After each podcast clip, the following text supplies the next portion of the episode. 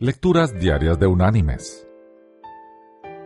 La lectura de hoy es tomada de la carta escrita por Santiago. Allí en el capítulo 1 vamos a leer el versículo 5, que dice, Si alguno de vosotros tiene falta de sabiduría, pídala a Dios el cual da a todos abundantemente y sin reproche, y le será dada. Y la reflexión de este día se llama Un pequeño descuido. Juan estaba manejando tarde una noche cuando recogió a un muchacho que le pidió un aventón. Mientras iban en el camino, empezó a sospechar del pasajero.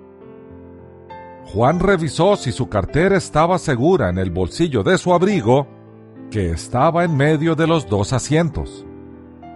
Pero no estaba allí. Así que frenó rápidamente y le ordenó al pasajero que saliera del carro. Y dijo, Dame la cartera inmediatamente. El pasajero lleno de miedo le dio la cartera y Juan se fue.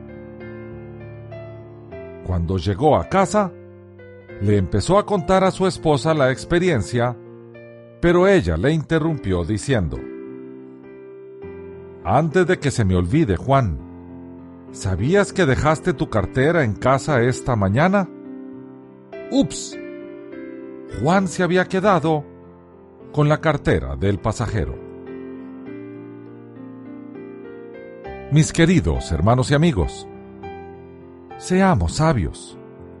Reflexionemos antes de emitir opinión o de juzgar a alguien. Puede ser que nos estemos quedando con la cartera de otro.